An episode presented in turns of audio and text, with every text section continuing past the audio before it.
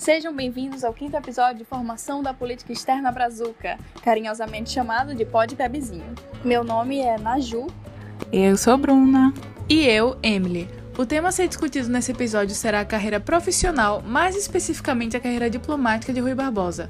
Presta atenção. Que não tem para o Brasil, Brasil, esquentai vossos bandeiros,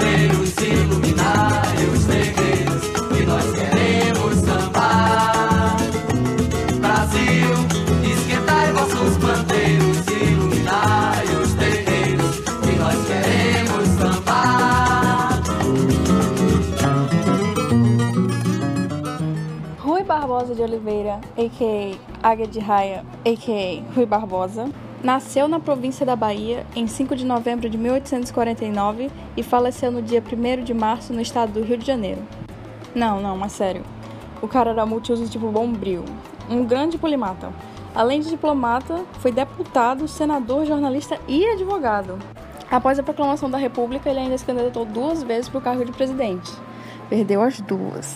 Mas foi o primeiro-ministro da Fazenda, né? Dias de luta e dias de glória. Em todos esses cargos, teve posicionamentos muito claros e incisivos, defendendo sempre a definitiva abolição da escravatura e, inclusive, algumas coisas bem diferentes do que a maioria dos políticos da época pregava, como licença maternidade, igualdade salarial entre homens e mulheres e indenização em casos de acidentes de trabalho. Ah, e vale mencionar que ele teve grande influência sobre a decisão da participação do Brasil na Primeira Guerra Mundial. Isso porque ele discutiu ativamente a posição do Brasil, de forma que criticou o governo alemão e defendeu a entrada do BR ao lado dos aliados. Ele era um grande intelectual, então, né? Demais! Rui Barbosa é muito conhecido por seus discursos, sua oratória e suas frases de efeito.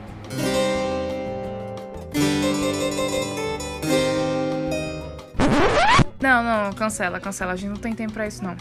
Inclusive, ele fez até aulas de oratória e de piano quando criança. É tão prestigiado na história brasileira que uma escultura do seu busto foi colocada na Biblioteca Nacional.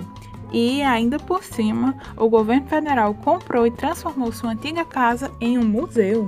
Na diplomacia, o nosso Barbosinha e seu parceiro Rio Branco, depois de algumas intrigas iniciais que aconteceram devido à vontade do baiano de ter um comportamento diplomático mais ofensivo, viram que o melhor era adotar uma linha de pensamento e atuação mais flexível e moderada.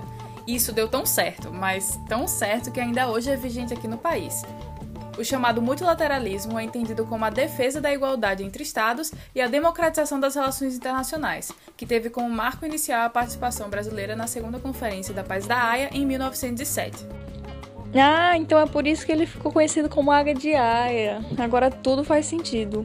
Exatamente. E detalhe, o Brasil apresentou Rui Barbosa como seu delegado e nessa exata conferência, em que participaram 44 estados, o Brasil pôde se dizer parte, ou pelo menos ingressante, no cenário político internacional. No evento foram debatidos a corrida armamentista e o direito da guerra, basicamente temas universais como questões diplomáticas e militares. E mais uma vez o pensamento de Rui Barbosa e os feitos de Rio Branco se chocam e fundamentam a linha de raciocínio brasileira de se opor ao tratamento diferenciado somente por conta do poder que algum Estado possui e exerce. É tanto que, em um artigo publicado no Jornal do Comércio em 1908, Rui Barbosa criticou a estreita agenda externa brasileira e apoiou, assim como destacou, o então começo da abertura de possibilidades dentro do cenário internacional. De fato, muito além de propor mudanças, Rui Barbosa se responsabilizou em fazê-las mas é óbvio que nem tudo são flores. Aconteceu uma grave especulação na Bolsa de Valores na gestão de Barbosa com o ministro da Fazenda, que foi desde 15 de novembro de 1889, quando houve o golpe o qual instaurou o regime republicano no Brasil com o governo provisório de Deodoro da Fonseca, até janeiro de 1891. Esse episódio histórico ficou conhecido como encilhamento. A economia brasileira estava em completa crise. Só não mais que os universitários em ensino remoto, mas isso a gente conversa outra hora.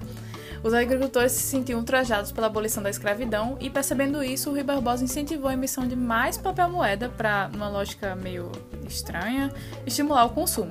Ação que trouxe diversas consequências negativas para o nosso país. Entre essas, o desvio de verbas, o aumento da dívida pública, das declarações de falência e das fraudes. Mas é sobre isso e tá tudo bem.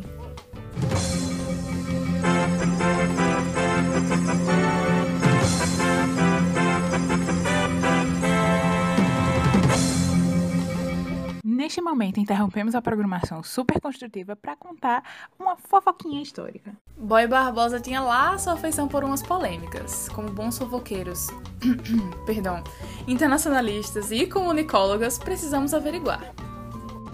Em primeiro lugar, que história é essa de mandar queimar parte de documentos importantes relacionados à escravidão?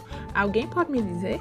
Pois é, Rui Barbosa mandou queimar todos os papéis, documentos e livros de matrícula de pessoas escravizadas. Mas aí você me pergunta, qual a importância desses documentos?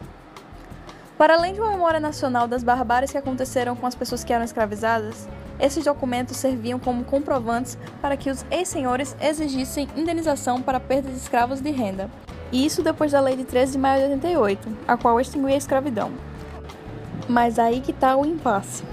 É meio complicadinho relacionar Rui Barbosa a esses grupos, já que o cara era abolicionista. Então, a melhor justificativa que surgiu para isso foi que ele mandou queimar os arquivos como forma de apagar a instrução necessária para que esses escravocratas requeressem a grana.